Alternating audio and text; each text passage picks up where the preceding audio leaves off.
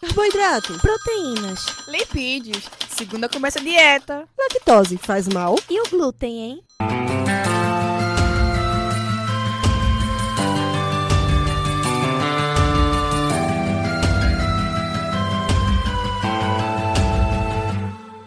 Começa agora mais um Alimenta Cast.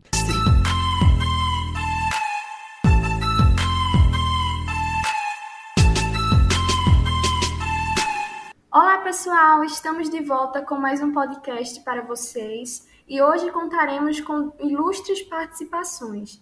A nossa primeira convidada é a querida Ana Luísa, bióloga pela Universidade Federal Rural de Pernambuco, que possui mestrado em Ciência e Tecnologia de Alimentos pela Universidade Federal Rural de Pernambuco e que é doutoranda em Alimentos e Nutrição pela Unicamp. E para brilhantar ainda mais o nosso bate-papo, também estamos recebendo David Moura, que é historiador, pós-graduando em antropologia, barista e pesquisador de café. Eu sou Ellen Roberta. Eu sou Larissa Mello. Sejam muito bem-vindos ao nosso AlimentaCast, que é um programa vinculado ao Container Saúde do Centro Acadêmico aqui de Vitória de Santo Antão. A temática do podcast de hoje tem o intuito de explanar sobre o café, um alimento que há muito tempo configura-se como protagonista entre os ciclos econômicos mais importantes do Brasil. Para comemorar esse podcast, eu estou aqui tomando o meu cafezinho. Então, convido você também que está nos escutando a pegar uma xícara de café e vir com a gente nessa conversa. Olá a todos. É, gostaria desde antemão agradecer às meninas, Ellen, Larissa. Muito obrigada pelo convite. É um prazer estar aqui nesse bate-papo com vocês, difundindo conhecimento sobre o nosso ouro negro brasileiro, né? E eu também já peguei a minha xícara de café. Olá a todos, tudo bem? Aqui é David, sou historiador, pesquisador de café e estou aqui já com a minha xícara de café também para nós falar sobre essa bebida belíssima, magnífica, né? Saborosa, que é consumida em todo o mundo. Bem, e para iniciarmos a nossa conversa, né, em nossas pesquisas, nós vimos que o café, de acordo com o Ministério da Agricultura, Pecuária e Abastecimento, tem a sua cadeia produtiva responsável pela geração de mais de 8 milhões de empregos no país. E isso é, resulta, né, que ele proporciona renda, acesso a empregos, a saúde, a educação e demais serviços, não só para os trabalhadores, mas também para as suas famílias. Nesse sentido, nós podemos entender um pouquinho o termo o ouro brasileiro. Afinal, o Brasil é, de fato, o maior produtor e exportador de café do mundo. Mas, Ana Luísa, qual o real impacto na prática de todo esse processo produtivo? Ou seja, em uma hipótese abstrata, vamos imaginar, se nada disso existisse, o que seria mais impactado? A economia, o consumo, a renda do país, todas as opções, enfim. É muito boa essa pergunta. É, inicialmente, se nada disso existisse, eu poderia seguramente afirmar que o Brasil não seria o Brasil. A economia seria afetada, o consumo, a sociedade como um todo, porque está tudo conectado, né? A gente é um povo muito miscigenado. E parte dessa miscigenação, ela advém inicialmente da mão de obra africana escravizada, das migrações europeias também, né, para as lavouras de café. Então, boa parte dos lucros de café eles foram investidos na indústria, principalmente São Paulo e Rio de Janeiro, que acabou favorecendo o desenvolvimento dessas cidades e a industrialização do nosso país. Então, a cafeicultura no Brasil ela gerou um crescimento econômico de notória relevância ao longo de toda a sua história. E isso possibilitou ao país acabar se destacando, né, como você bem ressaltou, como o maior produtor de café do mundo. Alguns pesquisadores alegam até que o café deu origem à última das três grandes aristocracias do país. Então, a gente teve os senhores de engenho, os grandes mineradores e os fazendeiros de café, que se tornaram a elite social brasileira. Então, a gente percebe a importância do café para a construção da nossa sociedade. É, os fatos econômicos, sociais e políticos mais relevantes do país ocorreram desde meados do século XIX até o século XX eles se desenrolaram em função da cafeicultura. O deslocamento das populações, como já falei, né, das migrações, principalmente para o Sudeste e Sul, a imigração europeia, a abolição da escravidão, o início do Brasil enquanto uma federação e república. Então, há uma estimativa a nível mundial que somente na produção de café estão envolvidas cerca de 25 milhões de pessoas. Veja só, então, o setor como um todo, ele é responsável pelo sustento de aproximadamente 100 milhões de pessoas. Então a gente vê que essa commodity, ela tem importância crucial no que se refere à absorção da mão de obra, não só no meio rural, né? O café ele é geração de empregos nos diversos setores da cadeia, da cadeia produtiva. E para além das questões históricas e de produção do café, é importante ressaltar que no ano de 2018 o consumo interno do café no Brasil chegou a 21 milhões de sacas. E aí o Brasil ele se configurou como uma, é, o segundo maior consumidor de café no mundo, perdendo apenas para os Estados Unidos. Isso a gente vê que se estende nos hábitos do consumidor brasileiro. 95% dos lares do país possuem café e 83% dos brasileiros consumem a bebida diariamente. Esse aumento no consumo do café ele está muito relacionado ao aumento do número de cafeterias. Se a gente vê aqui em Pernambuco, houve um boom de cafeterias desde 2015, né? E, consequentemente, o aumento do consumo da bebida fora de casa, o que acaba trazendo uma oferta de produtos diferentes, de maior qualidade sensorial. Por quê? Porque os consumidores estão cada vez mais exigentes com relação à bebida, buscando conhecer os seus benefícios, os diferentes métodos de preparo, as regiões produtoras e também os seus produtores. E quando começou a pandemia da Covid 2019, o Brasil ele foi atingido, principalmente a partir de março de 2020. Então, as autoridades estaduais começaram a, a suspender as operações relacionadas a atividades de alimentação, entre elas as cafeterias. Então, esse bloqueio e isolamento social fizeram o quê? Que a gente desse nosso jeitinho brasileiro. Então a gente pensou em novas maneiras de dar continuidade a essas experiências sensoriais e gastronômicas com o café, mas dentro de casa. Nós viramos baristas. Então acho interessante como a gente se reinventa, né? Cafeteria fechou? Tudo bem. Eu mesmo faço meu café da melhor forma, vejo vídeos, aprendo e repito essa experiência. Muito massa essa sua fala. Eu gosto bastante, assim, quando a gente entra na parte econômica, da importância daquele produto para o nosso país, né? E eu me lembro, Ana, que desde criança eu escuto falar, assim, na escola, sobre a importância do café para a economia brasileira, e eu, você falando aí, eu lembrando, assim, me imaginando na sala de aula, escutando novamente essa história a partir das minhas professoras na educação eh, infantil, no ensino fundamental, eu acho muito massa. Mas indo agora para o ponto de vista nutricional, quais são os benefícios do consumo do café? A gente sabe que a tecnologia, a ciência tem avançado, então o que é que os cientistas têm trazido é, de benefícios sobre esse produto? Existe alguma relação com alguma patologia, no sentido de compostos que podem auxiliar tanto na profilaxia ou no tratamento, por exemplo? Gente, eu amo falar. E essa pergunta me dá vontade de falar muito, porque tem muita coisa para falar sobre os benefícios do café. O café, além de ser maravilhoso, saboroso, né, uma das bebidas mais apreciadas do planeta e ser muito popular, segunda bebida mais consumida do mundo, ele perde apenas para água, né?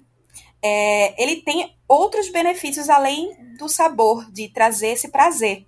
Um dos motivos que justificam os elevados níveis de consumo mundial do café pode estar relacionado a esse efeito estimulante, que é causado pela presença da cafeína, um composto farmacológico mais ativo no café.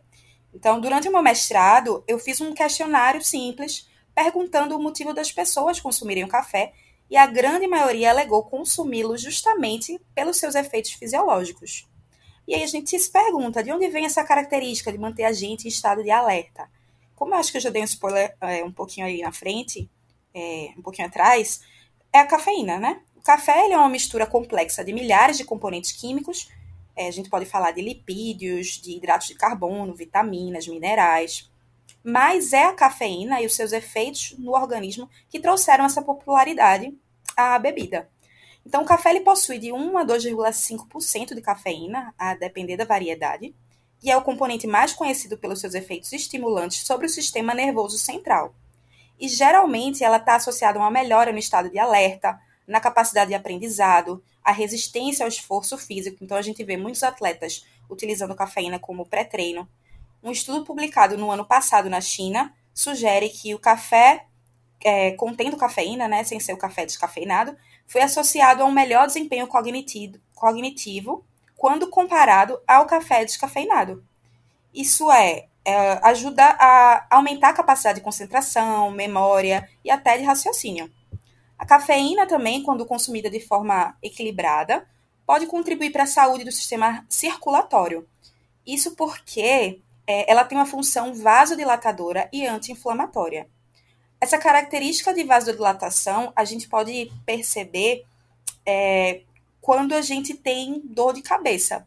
Então, se a gente toma o um cafezinho, aquela é, chamada abstinência do café, vai passar, justamente por causa desse efeito vasodilatador. Em um estudo de revisão que foi realizado por Caroline Neves e por mim em 2019, é, nós chegamos à conclusão que a cafeína apresenta uma grande variedade de efeitos benéficos, como melhora da atenção, melhora no rendimento físico, quebra de gorduras, menor consumo de carboidratos, entre outros. Em outras palavras, a cafeína ela tem um leque de aplicabilidade na saúde do indivíduo, né? E assim, mas tem um detalhe: embora essa substância apresente esse, é, esse leque de efeitos benéficos, o seu uso deve ser feito de forma cautelosa, pois não deixa de ser uma droga, né? É, e a cafeína ela apresenta também efeitos colaterais de dependência e toxicidade. Outro fator interessante é que o café vai além da cafeína. Então, os grãos de café verde, eles contêm o complexo de antioxidantes, principalmente os ácidos clorogênicos, que vão apresentar é, atividade neuroprotetora, hipoglicemiante. E esses antioxidantes estão entre as fontes mais ricas de polifenol na dieta ocidental, similar ao que a gente encontra em alguns frutos, como morango, é, framboesa. No chá verde a gente também vai encontrar. Então, os antioxidantes do café, de uma maneira geral, estão associados à prevenção de doenças crônicas como obesidade, diabetes, porque vai conseguir reduzir os picos de glicose e insulina depois de uma refeição. Então, é, é interessante tomar um cafezinho depois do almoço, antes, enfim, durante o dia inteiro. É, não, durante o dia inteiro não, exagerei. E a redução da pressão sanguínea também. Então, a gente vê que são benefícios que vão além do paladar. São benefícios, de fato, para a saúde. Muito interessante, Ana. Mas agora que entramos um pouco mais a fundo nesse tópico do consumo, que você já explorou muito bem, muito tem se propagado sobre o novo mercado brasileiro de cafés especiais. O que seria, afinal, um café especial e por que esse tema vem ganhando tanta notoriedade, tanto destaque, tanto em relação à divulgação, às mídias sociais, quanto a pesquisas e esses desenvolvimentos desses novos cafés, se assim posso dizer? Bom, Ellen, como Ana falou aí, né? O café ele vem se espalhando muito. Então, desde a Europa, no século XIX, o café deixa de ser uma bebida exótica consumida socialmente. E aí a Europa começa a se ter um, ter um lado mais de glamour para o café. E aí vem a questão social, onde entre as cafeterias na Europa começa a se especializar mais nas, nos aromas do café, né? E aí começa a ter uma seletividade no processo para chegar até a xícara para o consumidor. E aí nós brasileiros, né, adotamos isso aí. Então, o café especial hoje aqui no Brasil, ele tem por a gente chama por café de categorias, né? Então, o café especial hoje a gente tem que ver como uma seleção de qualidade né? Todo café é, ele pode se tornar um café especial. Hoje a gente tem aqui no Brasil as quatro seleções de café. A gente tem um café tradicional, que é esses cafés comercial que a gente compra muito no supermercado, né? Como café Santa Clara, Melita, entre outros que o café tradicional. Após o café tradicional, tem um café superior, né? É, depois do, do café superior, tem um café gourmet, que ele é muito falado hoje como café de melhor qualidade, mas aí sim ainda tem um café ainda acima do, do gourmet, que é o café especial.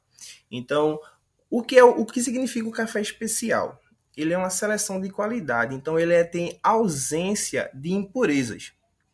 O café tradicional, ele é colhido rapidamente, é, o processo dele é feito de uma forma mais rápida, a colheita dele, ele vai vir em grãos imaturos, verde, às vezes vem folha. E aí o órgão que fiscaliza o café no Brasil, ele pode, ele deixa passar essas impurezas neste café tradicional. Então acima vem um café superior, que aí tem menos impurezas. O café gourmet, ele só pode ter 5%, é, segundo a, B, a, a BIC, né?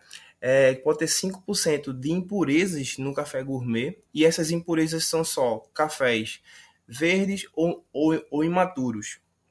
E aí sim, o café especial, ele vem é, de uma forma seletiva, né? Então, o café especial, ele é um café livre de impurezas. Por isso que ele é um café mais caro, né? Com mais aromas, com mais sabor. Então, o café hoje aqui no Brasil, né? É, é, os cafés especiais, eles têm basicamente, no geral, dois tipos de grão: o robusta e o arábica. O café arábica é o, é, o, é o grão de café mais utilizado para se fazer o café especial. Então, existem várias variedades de tipo de café arábica, né? A gente pode falar como catuai amarelo, catucaí vermelho, bourbon amarelo, arábica atípica, é... entre outros. E a seleção desses cafés, né, após é, plantar e aí ele vem desde a colheita dele de forma seletiva, vai, vai se colher só os grãos cereja, que é, os, que, é, que é os grãos mais maduros, mais doce. Colhe seletivamente só esses grãos para se fazer o, o, o café especial. Depois da colheita vem a parte do processo do café. Processo tem vários tipos de processo. Esse processo é aquele que a gente vê que coloca em terreiros, né? Terreiros é, suspensos terreiros de, de chão, né, de cimento, e aí o processo de secagem, né, e aí tem vários tipos de processo. Depois do processo, ele vai para a parte, parte de torra, que é onde aí dá o processo de torra do café, aonde vai é, dar esses sabores mais cítricos, mais frutados, mais chocolate. Então a gente vê uma grande seletividade, né, do desde a plantação de um tipo de, de variedade de café até chegar no processo, até chegar na torra para chegar na xícara do, do consumidor. Então o café especial ele se destaca com mais aroma, com mais doce, né? Eu costumo dizer que o doce, né, é o doce da fruta, né, que o café é uma fruta. Então é um, é um doce mais suave, um doce de fruta. Não é um doce que a gente como tem uma referência de doce, doce como um cana-de-açúcar, né? Um doce como uma, uma, uma, rapadura, um mel, mas é um doce da fruta. Então, é, desde a sua colheita, né, até a sua torra, o café ele, vai, ele passa por, é, por esse processo. Então, a gente pode se resumir, né, para entender, o café especial ele é uma seleção de, de qualidade e aí, até chegar para chegar um café especial, ele passa por todos esse, esse processo. E aí também tem a, a, questão da pontuação, né? Um café especial, ele é dito como acima de 80 pontos, né? Então, abaixo de, de 80 pontos, ele vai ter como um café gourmet, café superior e abaixo café tradicional. Olha, eu posso dizer que eu não tinha noção que existia esse mundo assim do café, esse café especial. E outra coisa que eu quero afirmar é que David é a pessoa mais apaixonada por café que eu conheço. Só para deixar claro aqui para quem está escutando a gente. Gente, eu, eu fiquei encantada com a fala do David, maravilhoso. É, eu sou apaixonada pelo café arábica, né? Eu acho que eles têm um, um, um sabor de excelência, porque é justamente isso, esse cuidado do campo à xícara. Não adianta você colher um café bem, fazer toda a parte do pós-colheita, torra, e na hora de você fazer o processo de filtragem, por exemplo, você colocar água demais ou deixar água muito tempo em contato com o pó, você acaba estragando o café. Então, é todo um processo de excelência em todas as cadeias produtivas. Eu só queria pontuar uma coisa interessante, que atualmente é, tem tido muitas pesquisas também com café robusta pessoal está tentando trazer um certo glamour para esse café, que não é muito queridinho, porque ele tem um sabor um pouco mais, vamos poder dizer, grosseiro. Então, é, os robustas amazônicos e os robustas do Espírito Santo agora estão trabalhando com fermentações, é, novas formas de processamento, de colheita, para também transformar esse café robusta em cafés de excelência. A gente já tem alguns bons produtores no mercado e eu estou tentando adaptar meu paladar ao robusta, porque eu pretendo trabalhar com ele agora no doutorado, mas digamos que o paladar dele lembra licor, uísque, couro, sabe? É uma coisa um pouco mais rústica, mas ainda assim existe o doce, né? Porque, como o David muito bem pontuou, o café é uma fruta, o café não é para ser amargo. Ele tem um leve amargor, sim, mas não é para ser predominante, né? Se está tendo amargor, tem algum erro durante o processo produtivo dele. Muito bom aí essa ideia do café robusta, né? É a semente, a gente o café especial, ele é, como eu falei aqui, né, ele é muito utilizado o café arábica, né? 100% arábica. E aí o, o, o, grão do café robusta, né, ele é um, um, um, grão, é uma planta que se dá mais em qualquer lugar, né? No terreiro, na plantação. É, também os, os, cafés especiais, os arábicas, eles são só plantados numa altitude acima de 800 metros, né? Devido a, a mais pragas, fungos, né? Ele é um, um, um tipo de, de planta, né? Do café que ele é mais sensível a essas pragas, né? E o robusta, ele é mais, digamos que ele é mais resistente, né? Mas sim, como, como Ana falou aí, pode sim se fazer um café bom de um, é, de um grão robusta, né? Pode se fazer um preparo, uma, uma colheita boa, um processo bom, né? Até chegar a sua torra. E aí também, como falou, abrindo parênteses aí, como preparação de cafés, né? A gente também não adianta pegar um café é, especial, um café de boa qualidade, e às vezes a, a gente prepara, né? Eu vendo cafés especiais aqui em, em Vitória, Pernambuco, né? É, eu vendo grãos de café especiais e assim eu sempre dou tipo uma pequena aula ao pessoal como fazer um preparo de um café, um café mais delicado, né? Caro, digamos assim, mas é, tem que ter um, um, um certo cuidado para poder preparar ele. Essa, às vezes faz, fica, o pessoal acha um pouco fraco, né? Deve estar acostumado com o café tradicional, que ele é um pouco aquele é amargo, né? Que ele é muito torrado, né? Esses cafés... Verdade. Chamam de chafé, né?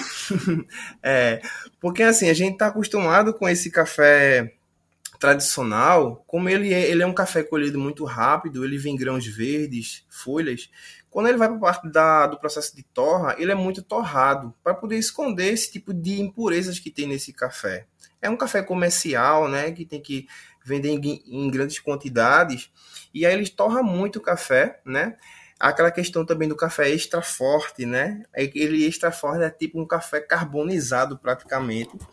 E aí quando a gente bebe, a gente tem esse certo amargor na boca. E aí o brasileiro hoje, ele está muito acostumado com, com esse paladar.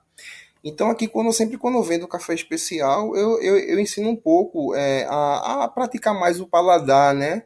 É, o olfato, tomando o café especial. Por quê? Primeiramente que o café especial, a torra dele é uma torra clara, clara, clara média, com um pouco escura, depende de cada perfil de torra. Então, quando a gente compra um café especial, basicamente, esses cafés especiais eles se dividem em três categorias. O clássico ou chocolate, que são os cafés de uma torra média, que ele vai ter notas é, sensoriais como chocolate, caramelo, mel. E aí vem um café frutado, que ele é um café que ele tem uma torra mais clara, que ele realça muito a acidez do café, o cítrico, né? Então tem notas sensoriais florais, de mel, laranja, como de, de frutas. E tem um café exótico, que devido à torra dele, né? O processo de torra, ele vai presenciar alguns aromas é, exóticos, né? Como romã, jaca, abacaxi, é, entre outros tipos de sensoriais. Vale ressaltar também que nada que a gente está falando aqui sobre esses aromas né, sensoriais não são produtos que se colocam no café, né? É uma nota sensorial, é o que o sensor do provador de café, quando ele fez essa, esse perfil, ele conseguiu ter esse sensor, né? É possível que você beba esse café frutado e consiga sentir outro sensor, né? A partir da sua referência sensorial, né? Então não é nada adicionado ao café especial. E aí, quando eu vendo que o café, o pó do café, o grão, a gente tem vários métodos de café. A gente pode passar para os métodos, né? A gente hoje, é, o brasileiro hoje é muito acostumado a tomar num método de coador de pano ou tem um melita, né? Que é aquele suportezinho que vem do supermercado que coloca o filtro de papel.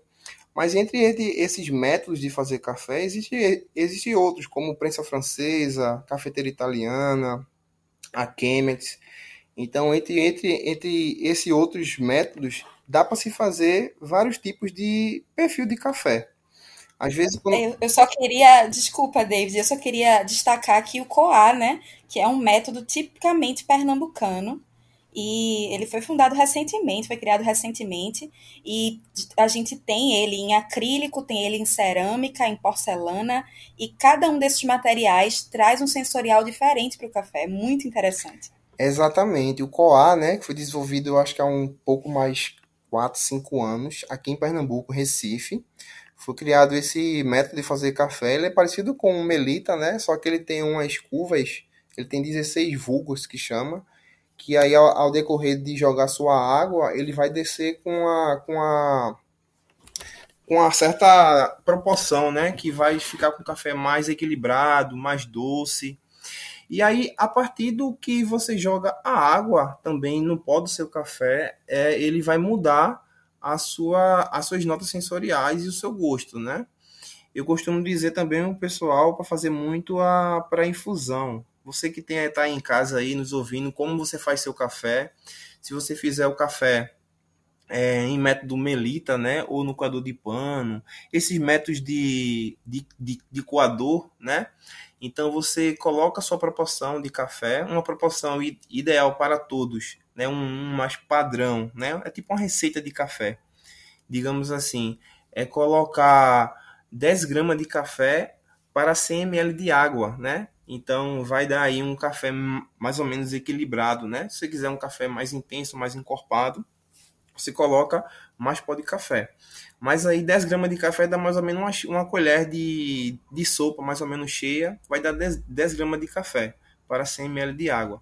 E aí você faz uma pré-infusão, coloca um pouco de água para umedecer o pó do café, espera 15 segundinhos, depois joga a segunda vez o jato de água em modo circular para pegar todo o pó do café, espera um pouco e joga a terceira vez ou quarta vez, dependendo da água.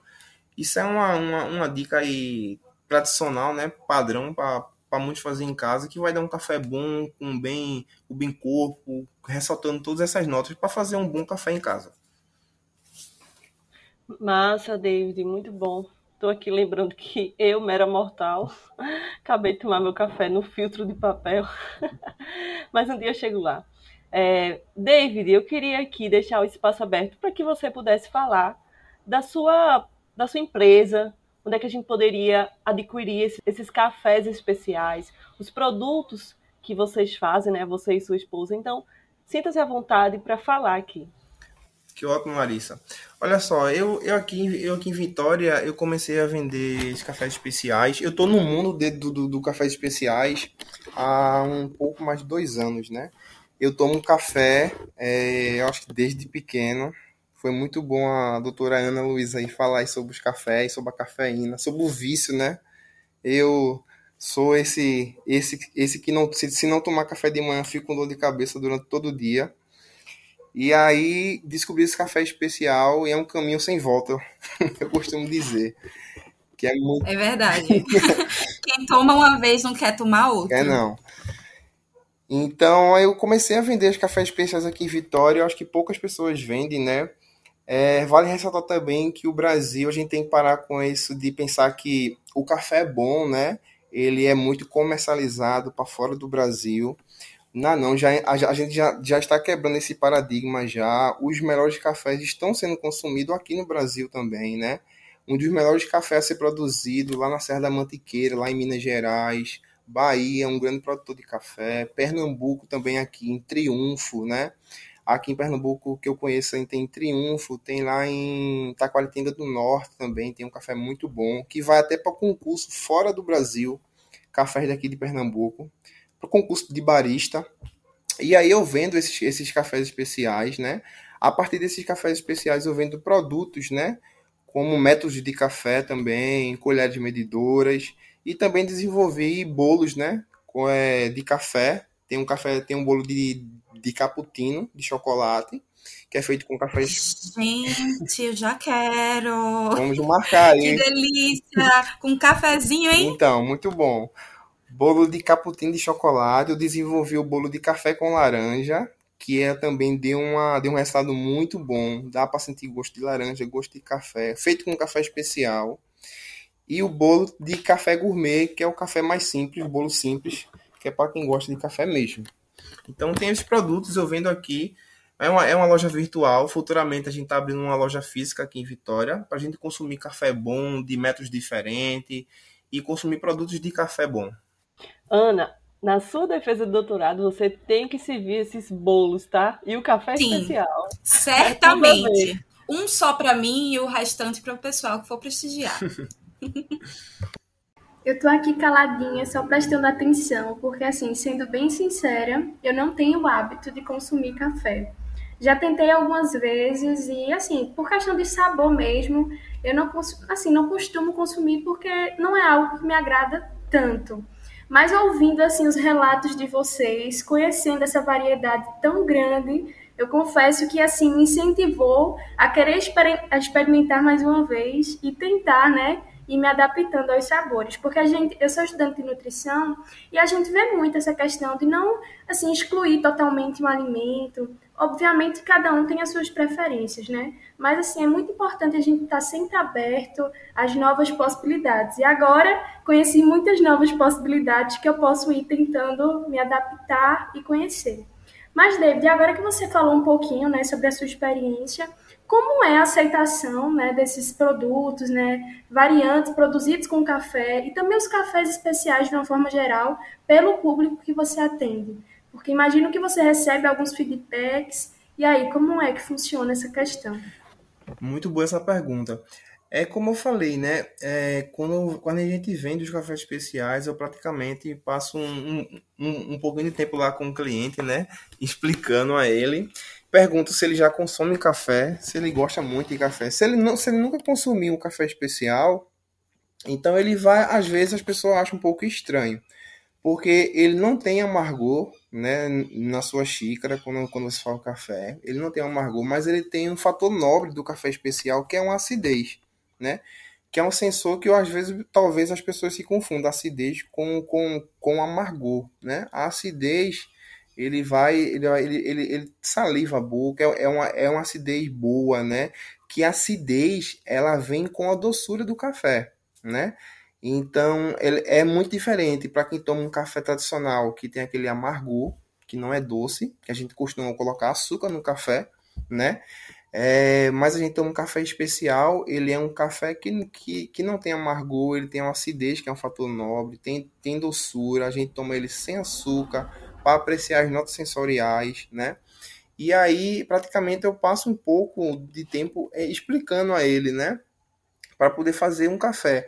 Às vezes ele acha um pouco um café claro, aí diz que é tipo feito, lá ele falou chafé, né? Que ele não vai ficar um café escuro, ele vai ficar um café claro, né? Devido à torra dele. Mas é praticamente isso. A gente vai, vai se educando, né? O brasileiro hoje tem que começar a se acostumar com um café especial também, que é um café bom, é, seletivo, né? A gente tem que ir aprendendo. Hoje o café hoje para mim e para para muitos, né, é, é, um, é, tipo uma terapia, né, para a gente fazer um, um cafezinho em casa. Para mim, toda, toda, toda final de tarde tem que ter um café. Eu gosto de preparar meu, meu café, eu escolho um método, é, coloco o, o, o coador de pano ou de papel, vou lá, preparo, vejo uma receita, fico tipo brincando com a receita de café.